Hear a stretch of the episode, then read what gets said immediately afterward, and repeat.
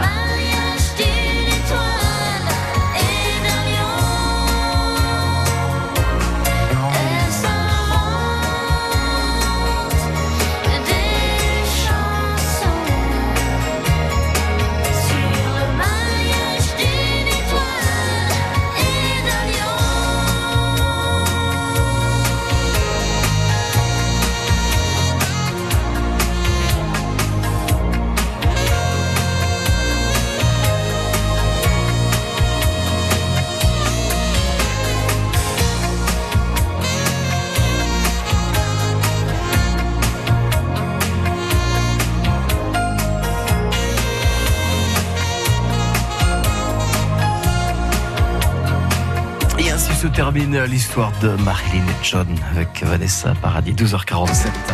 Nous sommes toujours à Varassieux, au pays de la noix et des vaches laitières. Ce mercredi, dans une ferme vertueuse, on le disait il y a un instant, avec Nathalie. Nous sommes au GAEC de Sully. Et donc, euh, Nathalie toujours aux, aux côtés de son invité, Bruno euh, Nero. Bruno Nero, qui est un homme qui respecte, mais alors vraiment euh, particulièrement bien les animaux. Bruno Nérou, donc euh, on a parlé de l'exploitation il y a quelques instants, du, GAEC, on a parlé de vos vaches, euh, on a parlé du Saint-Marcelin, bien sûr, hein, avec euh, le cahier des charges à respecter pour produire ce bon Saint-Marcelin si crémeux que l'on adore. Donc des vaches avec du bon lait, et ça passe aussi par le bien-être animal, Bruno Nérou. Bien sûr. Alors, je pense que c'est c'est le propre de tout éleveur, hein, d'aimer ses animaux et de faire en sorte que les animaux soient dans les bonnes conditions, parce que c'est aussi dans ces. On n'a aucun intérêt à ce qu'un animal soit maltraité ou soit dans de mauvaises conditions. C'est pas du tout l'objectif d'un éleveur. Donc, c'est vrai que bah, le bâtiment, il a été, euh, il est utilisé depuis 2013. La conception a vraiment été prévue pour la circulation des animaux, le couchage, euh, le maximum de confort, c'est-à-dire que chaque animal a, son, sa logette, hein, son, emplacement. Elle va se coucher comme elle veut. Elle se déplace dans le bâtiment euh, au gré de, la journée comme elle le souhaite. Il y a trois rangées de, logettes. Donc sous ces logettes, on a un tapis caoutchouc qui permet d'amortir euh, le béton qui est dessous, qui fait euh, 4 cm. Et après dessus, on mettre encore de la paille pour, euh, pour leur bien-être et puis également pour que ce, ce- cette paille vienne se mélanger à leurs excréments pour faire du fumier qui sera après utilisé dans les cultures de, de l'exploitation. Alors là, euh, on parle de bien-être animal avec une séance de massage. Je trouve ça assez ça extraordinaire. On va se rapprocher de la vache euh, qui est en train de se faire masser. Euh, alors c'est mécanique, hein, c'est pas humain. Ah ouais. Bah oui, c'est une brosse. Ça fait un peu, ça fait plus d'une dizaine d'années qu'on l'a. Et euh, elle était déjà dans l'ancien bâtiment des, des vaches laitières. On l'a, je l'ai remis de ce côté-là euh, quand on a mis les vaches d'ici. Et donc, euh, bah, on vient de changer justement euh, la partie jaune dans la partie de brossage hein, et refaire le moteur parce qu'il était tellement usé qu'il commençait à patiner tellement il tourne. Parce que c'est vrai que pendant l'hiver, cette, brosse, elle tourne, je pense, enfin, je sais pas, on n'a jamais mis de compteur dessus, mais au minimum 22 heures sur 24. Il y a toujours, toujours un animal qui vient dessous et, dès- et donc la brosse ne tourne pas en permanence, mais dès que la, la vache vient faire bouger la brosse, euh, la, la détection se fait et la brosse se met à, à fonctionner et donc elle va tourner, oui, comme elle, elle tourne, elle vient sur le dos de l'animal, elle vient à l'arrière sur euh, sur les fesses, elle revient et elle tourne, elle se, elle se, elle- elle- la vache se positionne comme elle le souhaite pour se faire brosser. Ouais, elle aime ça. hein. Ah oui, oui, c'est ouais, ouais, oui, c'est c'est euh, c'est vraiment l'outil euh, l'outil indispensable pour la vache parce que Bon. sinon c'est vrai qu'une vache a tendance à se gratter un peu contre tout, contre Oui. une barrière, ce qui est normal parce qu'elle peut pas faire comme nous Ben et donc elle apprécie énormément la brosse, c'est vrai. Très bien. Alors quand quand euh, il y a un petit bobo chez, nos amis les vaches, ici au GAEC du Sully, euh, on leur propose des traitements, bien évidemment, mais pas n'importe quel traitement. Bah déjà, on essaye de limiter au maximum. C'est vrai qu'on n'a pas, pas du tout pour intérêt de, mettre des antibiotiques.